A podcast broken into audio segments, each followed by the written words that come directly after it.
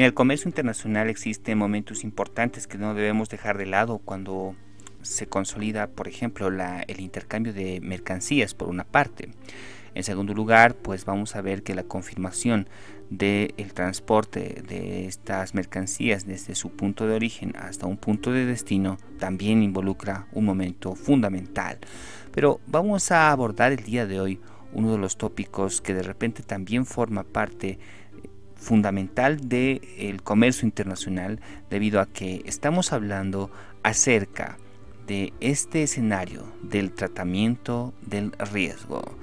Bienvenidos sean todos ustedes a la presente emisión. Soy Álvaro Eduardo López Lima y el día de hoy te voy a hablar acerca de los contratos de seguro en comercio internacional.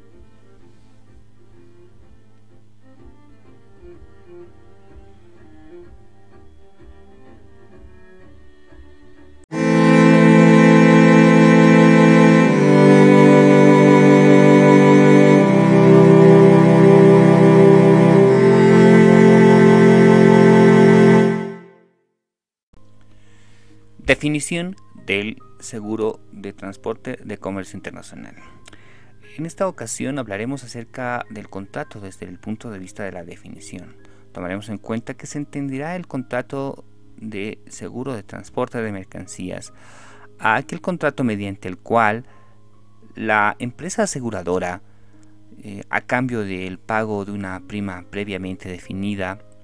se obliga a pagar una indemnización a un asegurado en el caso de que durante el transporte de la mercancía se produzca alguno de los riesgos que inicialmente se habrían cubierto.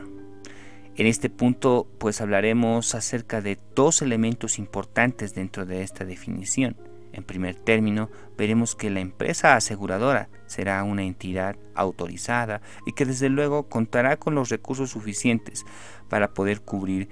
la indemnización en el caso de que se pueda materializar el riesgo. El tratamiento del riesgo sin duda va a ser el objeto principal por el cual se tomará en cuenta la vigencia de este contrato y el segundo componente a resaltar será justamente el tema de la indemnización. Y es que aquí veremos que una vez que se ha materializado el riesgo tendremos que tomar en cuenta ese proceso indemnizatorio a el beneficiario, que es el que va a realizar la exigencia del cobro de la indemnización. Y que desde luego eso también involucra que todas las condiciones del contrato que se hayan establecido, pues se van a definir y se van a establecer en la póliza de seguro.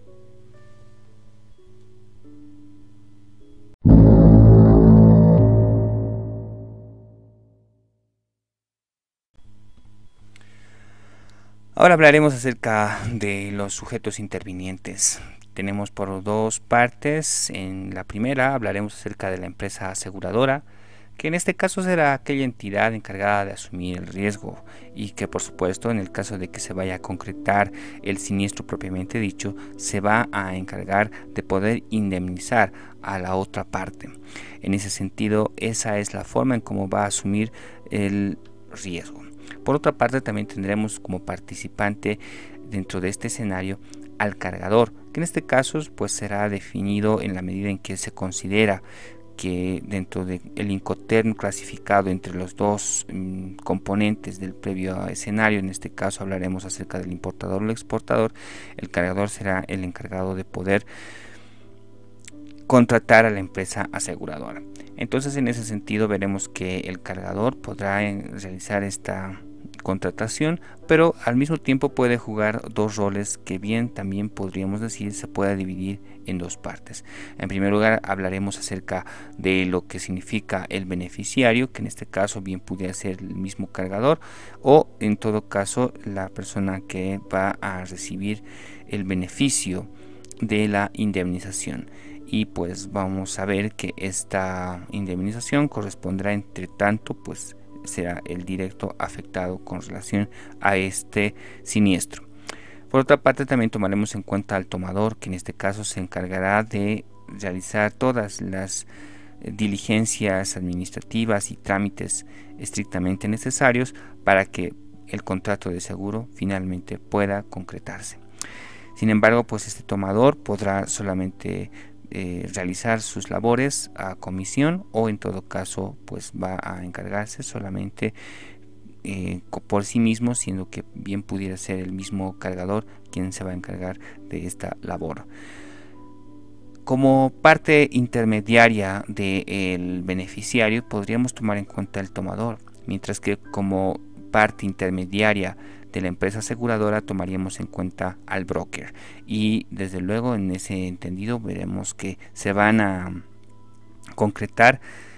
los términos del contrato de seguro de acuerdo a las necesidades que vaya a tener el cargador en el transporte internacional de su mercancía.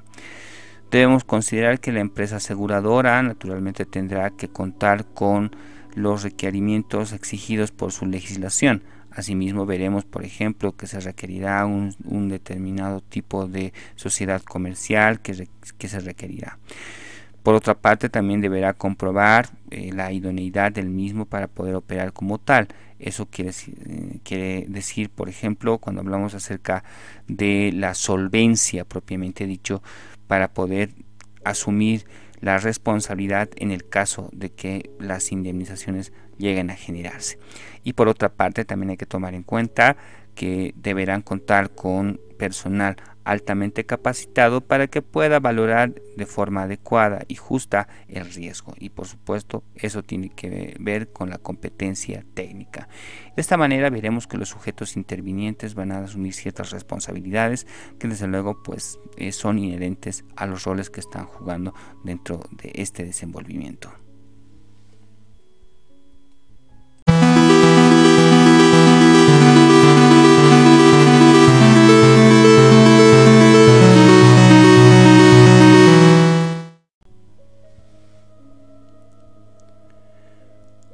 Analizaremos ahora lo que es el riesgo. Miren, es importante destacar que cuando hablamos acerca del riesgo, veremos que hay ciertas características que no deben desnaturalizarse al momento de considerar su tratamiento y por supuesto la asunción del mismo. En primer término hablaremos acerca de que este riesgo es un suceso de carácter incierto porque de otra forma, en el caso hipotético de que este suceso vaya a ser cierto, de que nosotros tengamos la certeza de que vaya a suceder en el futuro con toda seguridad, o por lo menos con un 99.99% de probabilidades que sí vaya a suceder, entonces no estamos hablando de un suceso incierto, sino más bien de un suceso que ya está definido, que ya está determinado. Por tanto, pues no será necesario considerar su tratamiento y por supuesto su tratamiento sería totalmente injusto para la empresa aseguradora. En ese sentido, pues veremos que ese contenido será establecido como uno de los requerimientos necesarios para poder observar su tratamiento idóneo. Por otra parte, también será incompatible poder admitir aquella, aquellos aquel transporte de mercancías cuyo siniestro ya se haya realizado o esté en curso de realizarse, entre tanto se va generando el contrato eh, de, bueno, se van acordando las voluntades entre eh, la empresa aseguradora y también el porteador sobre el transporte de una determinada mercancía. Por tanto, pues en este punto tampoco sería válido considerar, debido a que ya está en proceso de ejecutarse, en este caso el siniestro, o eh, finalmente, pues también vemos que ya habría sucedido. en ambos casos no tendría ningún sentido. Y pues bueno, este riesgo en realidad de este, de este suceso incierto eh, existe un temor que se considera por parte de los, eh, de los responsables o titulares de la responsabilidad de la integridad de la mercancía. Y ese temor está eh, directamente relacionado con la pérdida que se puede sufrir y también el daño económico que llegaría a considerarse producto de este tipo de, de este tipo de siniestro y por supuesto esa es la razón por la cual se puede someter a esta figura para poder mm, transferir el riesgo a una empresa aseguradora. Esto en primer término pues eh, es importante tomar en cuenta desde la perspectiva de que va a producir un daño económico o una pérdida significativa. Como segundo elemento a tomar en cuenta, también observaremos que eh, la lógica consecuencia posterior al siniestro pues eh, se divide en dos partes. En primer término hablaremos acerca de lo que significa la pérdida de la mercancía en el caso de que no se cuente con un seguro. Y por supuesto esta pérdida eh, probablemente indique necesariamente eh, la ah, búsqueda de la responsabilidad de los operadores. Pero bueno esta búsqueda requiere de más recursos y pues bueno esto sin duda ya será una gran pérdida Mientras que cuando hablamos acerca de la lógica consecuencia en el caso de que se cuente con un contrato de seguro, pues veremos que se considerará la indemnización, pero no debemos dejar de lado que para la exigencia de la indemnización se requiere la póliza de seguro como un documento que confirma los términos en los que habían arribado para cubrir los riesgos que sufre la mercancía durante el transporte de la misma desde un punto de origen hasta un punto de destino.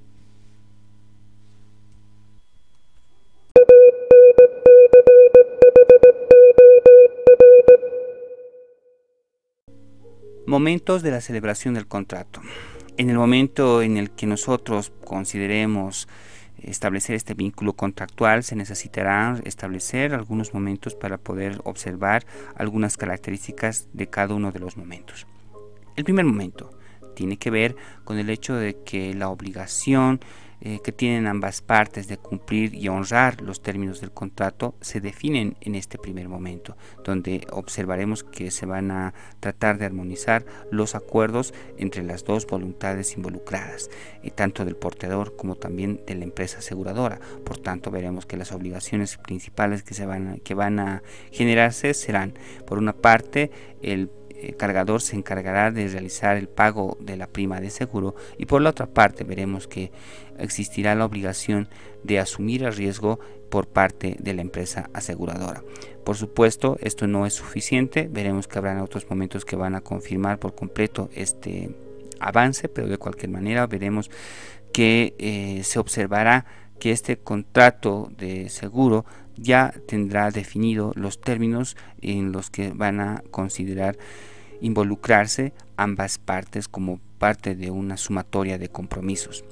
En algunos casos este contrato de seguro es considerado como dentro de la clasificación del universo de contratos como el contrato de adhesión, en el entendido de que en este tipo de contratos los términos del contrato son ya previamente definidos por la empresa aseguradora, considerando por supuesto el porcentaje de riesgo que pudiera involucrar tratar dichos eh, riesgos y pues esta información se va actualizando en una base de datos dependiendo de las, del comportamiento de los riesgos a convertirse en siniestros en el contexto internacional.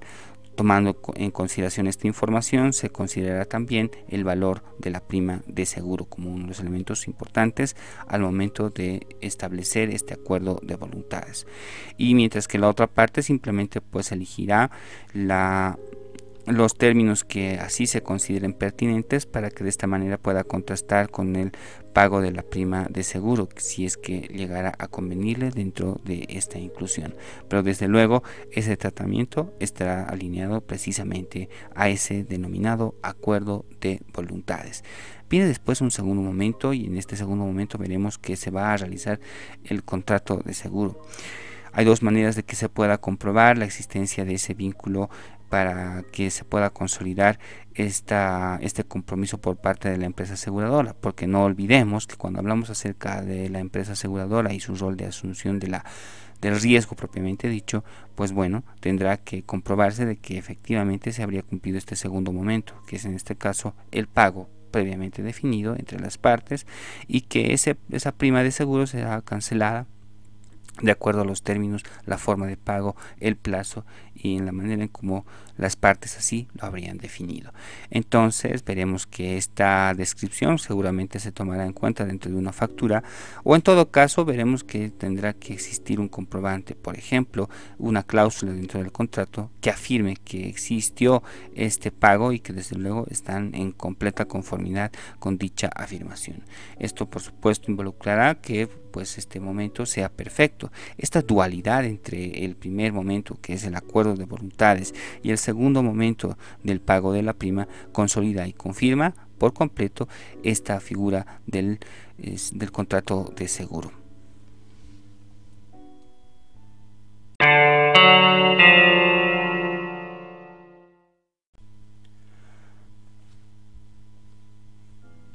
Emisión de la póliza de seguro. Dentro de la clasificación de momentos que habíamos hablado hace un momento, pues desde luego hay que observar que esta emisión será la última parte de esa clasificación, en el entendido de que la emisión de la póliza de seguro definirá los términos en los que habrían archivado las voluntades de ambas partes, los compromisos, es decir, el conjunto de obligaciones que habrían asumido entre los dos principales que ya se había destacado. Por otra parte, también hay que tomar en cuenta que dentro de este contenido será necesario hablar acerca de los riesgos eh, que se han contemplado y que desde luego los que van a ser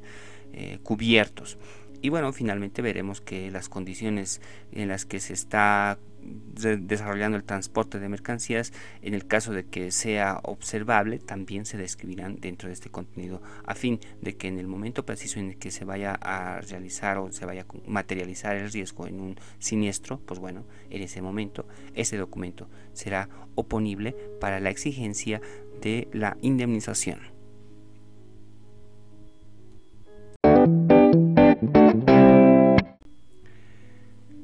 Clasificación de los contratos de seguro. Consideraremos dos tipos de contratos que se tomarán en cuenta razonados en la clasificación de seguros en materia de comercio internacional. En primer término hablaremos acerca de los contratos de seguro individuales que estarán vigentes durante el proceso de desarrollo del transporte de mercancías, es decir, mientras la mercancía sea transportada desde el punto de origen hasta el punto de destino. Por otra parte, también tendremos algunos que serán el contrato de seguro, pero en este caso flotante, en la medida que pues vamos a observar que no se va a pegar a este proceso de desarrollo del transporte, sino que se va a basar en algunas otras variables, que en este caso podría ser por un tiempo, es decir, que pueda realizarse una cantidad indeterminada de viajes de transporte de mercancías, esto a causa de un contrato previo de suministro entre dos empresas que han acordado que se pueda enviar cada cierto periodo de tiempo una cantidad determinada de mercancías y pues observaremos que en este caso el tiempo será el principal aspecto a tomarse en cuenta dentro de la vigencia de esa cobertura. En ese entendido pues veremos que durante un periodo de, de tiempo ya definido pues se considerarán todos los Em, todos los viajes que van a considerarse dentro de este lapso de tiempo definido. Por otra parte, también veremos que se podrá hacer una, un pago adelantado de una cantidad eh, global de, mercancía que vaya a ser cubierta. Y bueno, en este caso, pues observaremos que este pago se realizará deduciendo de este, de este pago global inicial eh,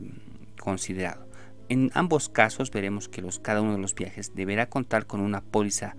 determinada para que de esta manera cada póliza pueda tener un efecto específico en el caso de que se haya generado un siniestro en dicho caso. Por supuesto, esto será considerado como los denominados contratos de seguro flotantes.